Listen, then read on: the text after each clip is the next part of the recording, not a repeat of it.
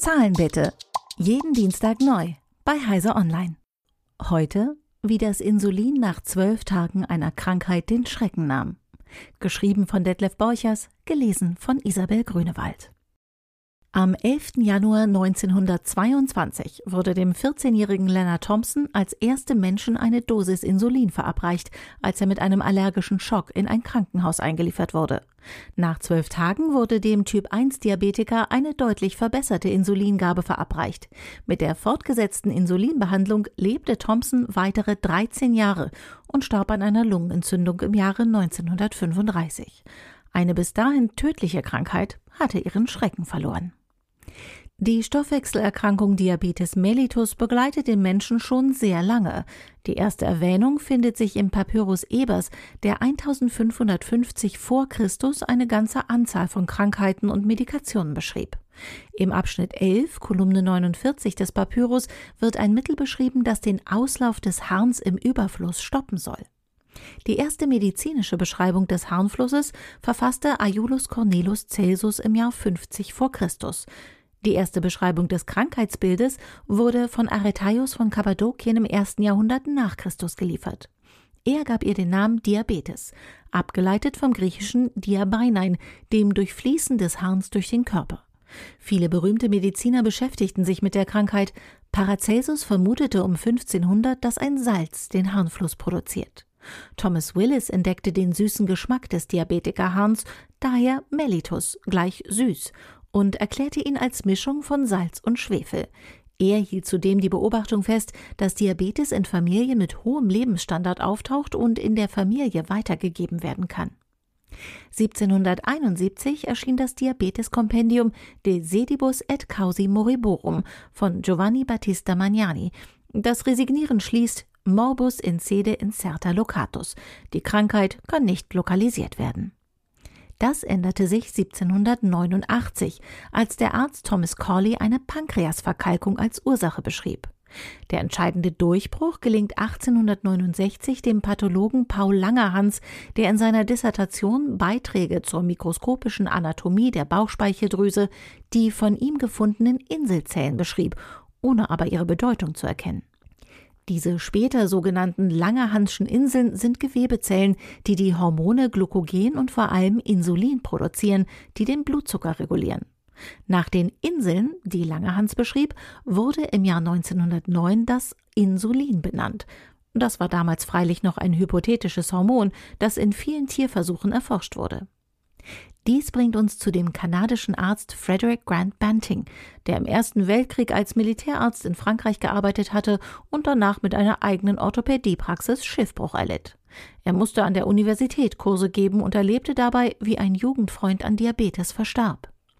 Banting beschäftigte sich daraufhin intensiv mit der Bauchspeicheldrüse.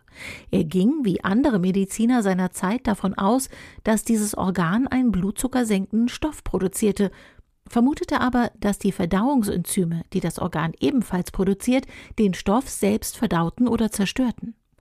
Da Banting verarmt war und keine feste Anstellung hatte, wandte er sich an seinen Bekannten John MacLeod, einem Physiologen der Universität Toronto. Er konnte ihn überreden, in den Semesterferien sein Labor zur Verfügung zu stellen. Außerdem stellte MacLeod seinen besten Studenten, den damals 22-jährigen Charles Herbert Best, als Hilfskraft zur Verfügung. Banting und Best experimentierten mit Hunden, denen sie die Bauchspeicheldrüse abklemmten. Während sich das Organ selbst verdaute, blieben die Inselzellen übrig, die einen Stoff produzierten, den sie Isletin nannten. Dieses Hundeisletin rettete Leonard Thompson am 11. Januar 1921 das Leben. Zu diesem Zeitpunkt war der Biochemiker James Collip zu dem kleinen Team von Banting und Best gestoßen, der sofort damit begann, ein reineres Insulin zu produzieren, das zwölf Tage nach der ersten Insulininjektion von Thompson fertig wurde. Der Durchbruch bei der Behandlung der Diabetes war gelungen. Wie wichtig die Arbeit der drei Kanadier war, zeigt sich daran, dass Banting und MacLeod schon 1923 den Nobelpreis für Medizin erhielten. Banting protestierte, dass sein Mitarbeiter Best vom Nobelkomitee übergangen war. MacLeod setzte sich für Collip ein, doch auch das war vergebens. Im Jahre 1925 nahm Banting mit einer Darstellung der Forschung in Toronto den Nobelpreis an und teilte sich die Preissumme mit Best. MacLeod teilte sich das Geld mit Collip. Wie zuvor Wilhelm Konrad Röntgen entschieden sich die beiden Nobelpreisträger dafür, auf jegliche Patente zu verzichten. So konnte Insulin schnell auf der ganzen Welt produziert werden. In den USA und Kanada waren Eli Lilly mit dem Medikament erfolgreich. In Deutschland konnte Höchst bereits 1923 das erste Insulinpräparat anbieten. Die Erfolgsgeschichte soll nicht verdecken, dass Typ-1-Diabetes bis heute nicht heilbar ist. Doch können gut eingestellte Personen mit ihrem Typ-1-Diabetes ein nahezu normales Leben führen. So erlangte der Fall von Theodore Ryder Berühmtheit, der als fünfjähriger Knirps 1922 von Banting behandelt wurde und 1993 nach 70-jähriger Diabetesbehandlung starb. Möglich machten dies fortlaufende Verbesserungen bei der Behandlung. Aus der ärztlichen Injektion wurde die Autoinjektion mit kleinen Pens oder Insulinpumpen. Aus der Zuckermessung, die zunächst nur beim Arzt möglich war, wurde die Selbstmessung mit Blutmessstreifen oder RFID-Chips am Arm oder im Oberarm. Das aus Schlachtabfällen gewonnene Insulin wurde in den 80er Jahren durch gentechnisch hergestelltes Humaninsulin ersetzt. Dazu kamen in den 90ern Analoginsuline mit kurzfristiger oder langfristiger Wirkung. Heute arbeitet die medizinische Forschung am sogenannten Closed Loop, bei dem die Insulinmessung und Abgabe von einem Messalgorithmus gesteuert wird, der wiederum eine Insulinpumpe steuert. Zahlen bitte.